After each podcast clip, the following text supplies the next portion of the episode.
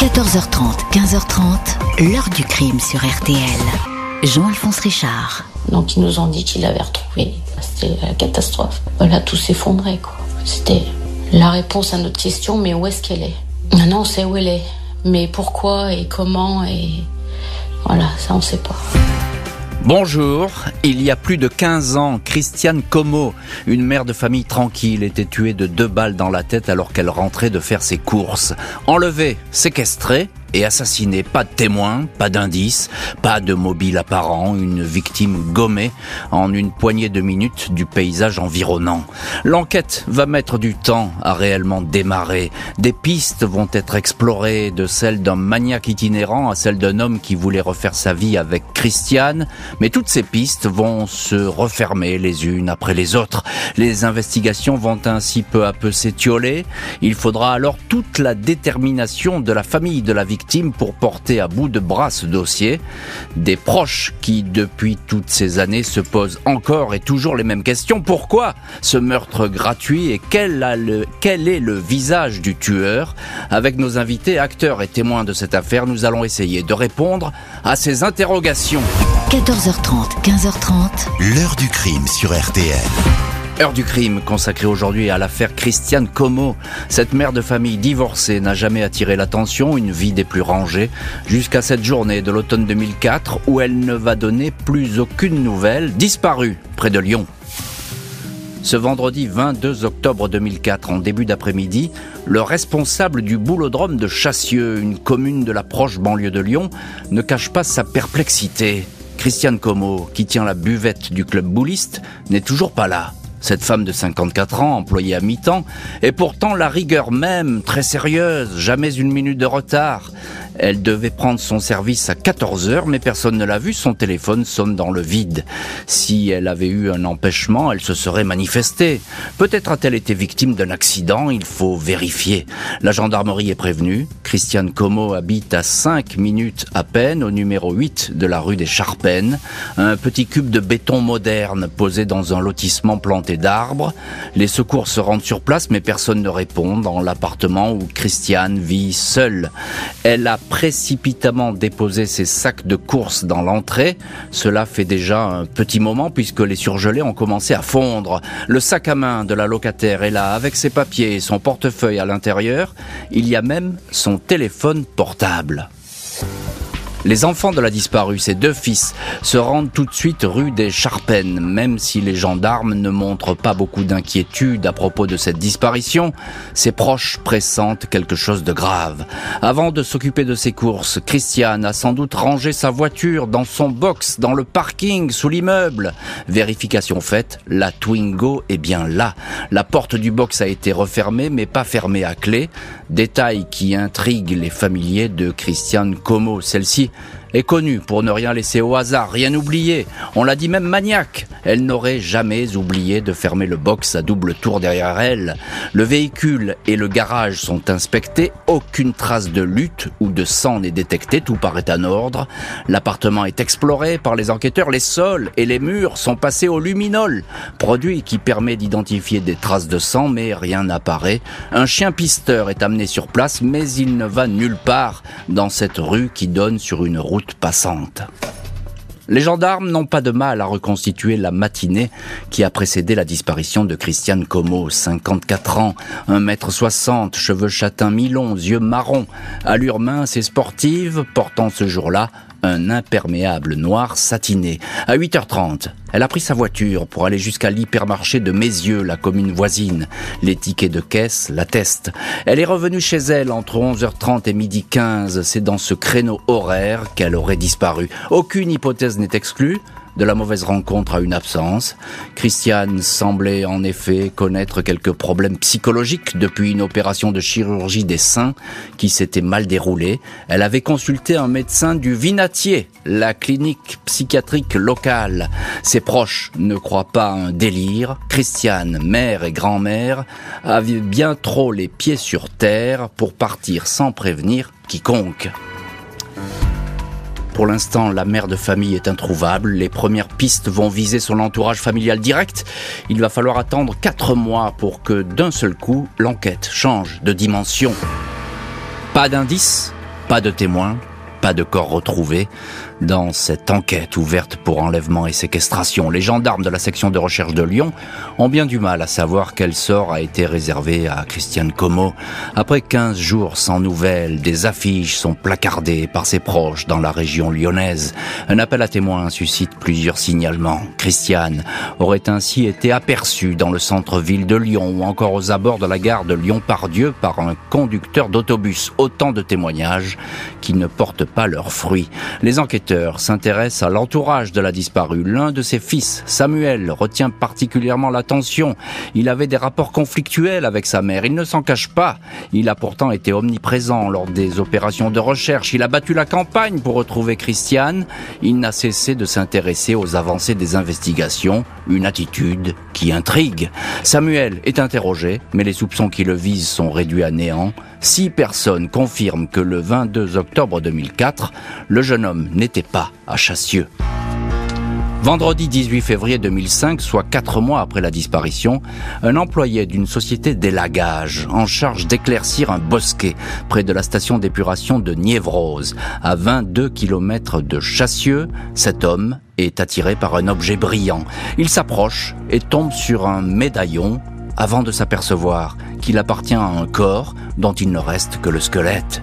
Les gendarmes bouclent les lieux. Le légiste atteste qu'il s'agit d'une femme qui repose sur le dos. La dépouille porte encore ses bijoux. Elle n'a plus de chaussures. Sa culotte est absente. Sa jupe noire a été relevée ainsi que son pullover vert. Détails qui font évidemment penser à une scène d'agression sexuelle. Une prothèse mammaire de la malheureuse est sur place. Les bijoux sont reconnus par les proches. Les enquêteurs identifient formellement le corps de Christiane Como. L'examen à l'Institut médico-légal de Lyon indique que la victime a été tuée de deux balles de calibre 22 long rifles tirées à très courte distance, dont l'une dans la nuque. Christiane a été exécutée. L'enquête prend un tour nouveau et se recentre sur le boulodrome de Chassieux, où la victime tenait la buvette. Au sein de cette clientèle essentiellement masculine, plusieurs adhérents sont également des chasseurs. L'un d'eux aurait-il été attiré par Christiane au point de l'agresser et de la tuer? Un témoin va indiquer que celle-ci se sentait à une époque menacée et aurait été même suivi. Les auditions lancées chez les boulistes ne donnent rien. Les gendarmes vont être alors aiguillés vers un homme divorcé, un certain André qui entretenait une liaison avec la victime. Il lui avait même proposé sans succès le mariage. Les proches rapportent l'attitude intrigante de cet individu qui, après la découverte du corps, aurait insisté pour racheter la voiture de la défunte. André est placé en garde à vue au mois de mai 2005. Il indique qu'il n'était pas à Chassieux le jour de la disparition. Son alibi peu étayé reste fragile. L'intéressé possède une carabine 22 longs rifles, mais la balistique établit qu'elle n'est pas l'arme du crime. André est finalement relâché. 3 juin 2005, les obsèques de la mère de famille sont célébrées à l'église de Chassieux. L'assassin est peut-être parmi nous, indique dans son hommage un des fils, mais sans provoquer de réaction dans l'assemblée. Et si le tueur était un tueur en série? Les gendarmes de la section de recherche de Lyon s'intéressent de près au dénommé Patrick Gâteau. Ce dernier, arrêté, est accusé d'avoir tué avec un complice et avec une carabine 22 longs rifles la joggeuse Nelly Kremel en Seine-et-Marne au mois de juin 2005. Quatre mois donc après la découverte du corps de Christiane Como. Patrick Gâteau est un récidiviste. Il avait déjà tué une première femme dans les mêmes conditions en 1990. Au moment du meurtre de Nelly Kremel, il était en liberté conditionnelle. Le mode opératoire de ces crimes, y compris celui de Christiane Como, est similaire. Exécution par arme à feu, scène de crime en pleine nature, corps abandonné dans un lieu isolé. Les enquêteurs notent encore une ressemblance physique entre ces femmes. Quand Christiane Como a été assassinée, Patrick Gâteau était sous contrôle judiciaire, mais en plein déménagement pour la Seine-et-Marne. Est-il alors passé dans la région lyonnaise, région dont il est originaire? Et où il a ses habitudes. Les vérifications sur le troublant cas de Patrick Gâteau vont s'orienter vers la téléphonie. Celle-ci semble exclure le suspect de la scène de crime. Au moment de l'assassinat, son téléphone borné à 450 km de là, à Coulommiers. Les doutes sont toutefois persistants, mais la balistique ne matche pas. L'arme qui a servi à abattre Nelly Kremel n'est pas celle employée pour Christiane Como. Gâteau est donc mis hors de cause. Il nous a intéressés. Il était originaire du Rhône.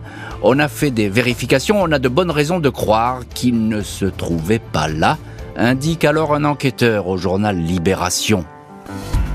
Les années vont s'écouler sans que l'assassinat de la tenancière de la buvette du boulodrome ne soit élucidé, enquête qui s'enlise au risque de voir le dossier se refermer.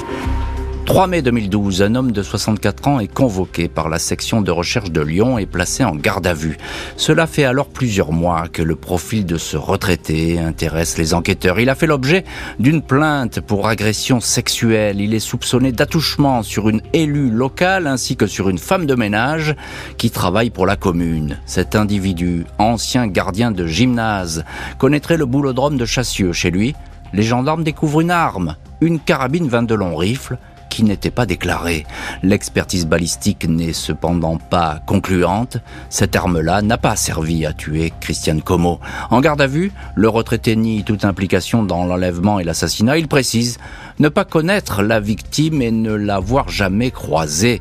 Les enquêteurs sont dans l'incapacité d'établir un lien entre le gardé à vue et le crime. L'individu est donc relâché. Les gendarmes vont s'intéresser à d'autres personnes, notamment à des hommes qui auraient fréquenté le garage en sous-sol de l'immeuble de Christiane Como pour s'y adonner au trafic de stupéfiants. Le scénario, selon lequel la résidente aurait surpris une transaction au moment où elle garait sa voiture et aurait pu être prise à partie, ce scénario est envisagé, mais aucun indice ne semble pouvoir le conforter dès lors. Le juge d'instruction, constatant l'absence d'éléments, va fermer le dossier non-lieu prononcé le 20 janvier 2015. La famille de la victime ne va alors avoir de cesse que de trouver d'autres éléments pour que la procédure soit rouverte dans l'attente d'un témoignage qui pourrait tout changer.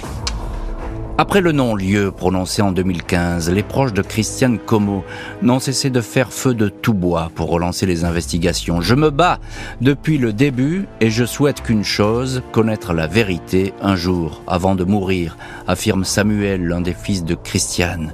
Le 19 décembre 2021, soit 17 ans après les faits, la famille était ainsi revenue rue des Charpennes à Chassieux, lieu de la disparition. Des affiches avaient été placardées devant les immeubles du quartier et sur la porte de la grange ou du garage où la victime avait garé sa Twingo, un signalement destiné à faire émerger un témoignage ou un souvenir chez les riverains sans résultat probant. La famille se retrouve aujourd'hui engagée dans une course contre la montre pour que l'affaire reparte. Une association baptisée Justice pour Christiane a vu le jour. Des proches qui s'agitent et font tout pour éviter le coup près de la prescription. Celle-ci, faute d'éléments nouveaux, devrait être prononcée en 2025. L'heure du crime, présenté par Jean-Alphonse Richard sur RTL.